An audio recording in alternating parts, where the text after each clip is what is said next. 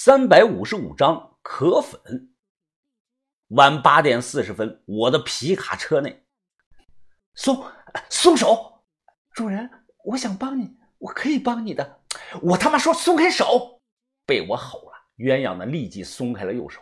我整个人就像泄了气的皮球一样破了功了。电视剧中经常能见到一个词叫运功，现实中我这时的状态啊就是在运功。处在运功的状态时，人呢不能被碰，否则轻则散功泄气，重则是走火入魔。这不是危言耸听，背后都有一定的科学道理。可鸳鸯他不清楚这其中的门道啊！鸳鸯的表情委屈，眼睛水汪汪的看着我。主主人，主人，是是我哪里不小心做错了吗？深呼吸一口。我咣一脚蹬开这个车门，你先走吧，我要进去。走啊你！鸳鸯被我吼走了。此时吹着夜里的凉风，我没忍住哭了。我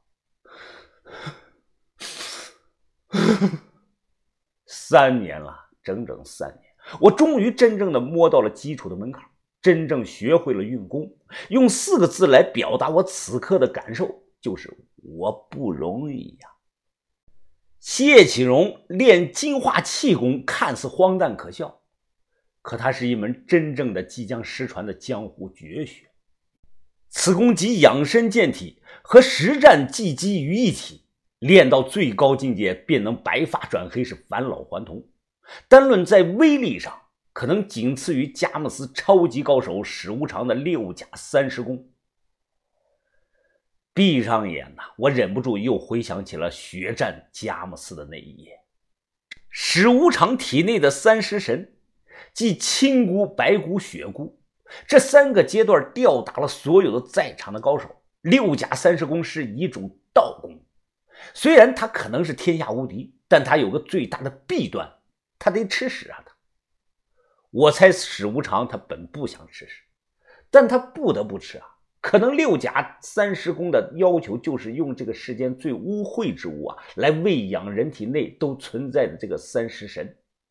再者，就是在月圆之夜要躲进特制的这个守更柜里，这样啊，便能让三尸神终年不离体。他练的这个东西已经不能说是普通的功法或者是武术了，应该叫某种玄功才对。哎呀！我又独自在车里坐了约莫有半个小时，我明显感觉到不再那么难受了，这说明这个颠甲果的药效差不多给散了，我顶住了这种药。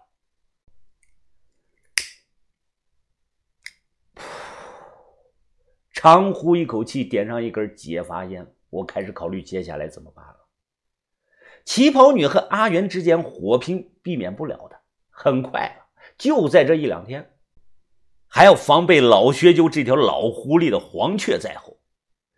现在抽身跑路根本不可能，我必须要想个万全之策来保证我和小轩的安全。该怎么办呢？正想着，突然这个手机铃响了，是小轩打来的。哼，你还知道给我打电话呀你？我以为你不回来了，还看日落。你是不是还要和虫子在外面留宿一夜啊？云云峰，云峰，你来接我，我在，我镇上招待所一楼一楼幺零七房间。电话中小轩的声音听起来是磕磕绊绊的，似乎他神志不清了一样。哦，你等着，我马上过去。开车，我以最快的速度赶了过去。到了地方，我一脚踹开了门啊。房里是乱七八糟啊，酒味很大，床单、餐具、遥控器是散了一地。小轩整个脸色煞白。他平躺在床上，嘴角露着淡淡的笑容，眼神涣散的看着这个天花板。小轩，小轩，你醒醒！小轩，小轩，你醒醒！是我！我不停的拍着他的脸啊，叫他。小轩慢慢的清醒过来，他眼神也有了一丝的神采。云云云峰，你来了！小轩看着我，一个劲儿的咧着嘴傻笑。我马上翻他的口袋。结果找到了尚存小半袋的这个滇果粉，你你还笑？你给我清醒点，清醒点！虫子去哪儿了？他人呢？小轩笑着，手慢慢的指向了卫生间。我跑过去，拉开卫生间塑料推拉门，立即就闻到了一股刺激的味道。只见虫子只穿了一只鞋，他整个人的脸朝下趴在地上，屁股却撅得老高，保持着这种怪异的姿势啊，不省人事了。他旁边也有个装了红色粉末的小塑料袋，我气他，一脚就冲他的屁股猛踹了一下，虫子立即脸着地摔了个狗吃屎。他醒了，哎呦呦的惨叫啊！哎呦我操！我这个哎呀！我黑着脸薅住他的头发，连续五个耳光就抽了过去，打得啪啪作响啊！这这这他妈的，你你你你打我干嘛？虫子嘴里骂着，一拳便朝我打来。他这一拳软绵绵的，没有力道，而且啊，速度非常的慢。我躲过他这一拳，直接将他的头按在了洗手台上，随后我就打开了这个水龙头。由于堵住了这个漏水眼儿洗手池子呢很快就积满了水，虫子泡在水里奋力的挣扎呀，水花四溅。我死死的按住不松手，抓着他的头猛地一提，虫子立即大口大口的喘气。哎呀！过了三秒钟，我再次将他的头按在水里，如此的反复，大概过了有四十分钟，两个人都清醒了。我坐在沙发上，黑着脸看着他们。说说吧，什么情况？虫子低着头，呃，峰哥，呃，我我我错了，一人做事一人当，呃，你要打要罚，我都受着。我他妈让你说说什么情况？你听不懂人话了是吧？虫子耷拉着脑袋，我我我我的想法是把小泉姐先先灌醉，然后来个生熟煮成熟饭，呃，结结果我喝不过她，呃，自己先醉了。这就是你的大招啊啊！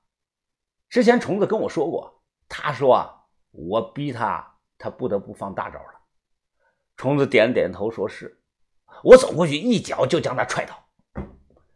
指着他，我就大骂了起来：“丢人不丢人啊？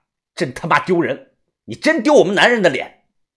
把人灌醉好下手，你他妈怎么能这样做呢？是不是以前经常这样做啊？”虫子承认的说道：“是是啊，是是。”我强忍着要打虫子的冲动。哎，钥匙怎么一回事啊？虫子啊看了看我。呃，今今天下午我我们突然想吃那天的包子，就去买了，在包子铺碰到了独眼龙，钥匙他给的。独眼龙啊是阿元的人，我白天在这个厕所见过这个人，他只有一只眼睛，另一只眼睛是瞎的。后来你们没忍住就吸了，对不对？这个东西就跟毒品一样，能上瘾的，知不知道？虫子听话摇了摇头，不不不知道啊，就是想吸。我砰！又踹了虫子一脚，拉起小轩便往门外走。到了门口，我伸手想打他，但又舍不得下手。这都是阿元设计的计划，想用药来控制人。我忍住了，小轩没能忍住。小轩低着头：“我我错了，云峰，我和虫子什么都没干。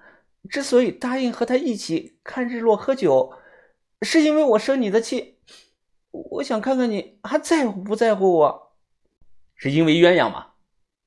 是，别人都说他和你那个过了。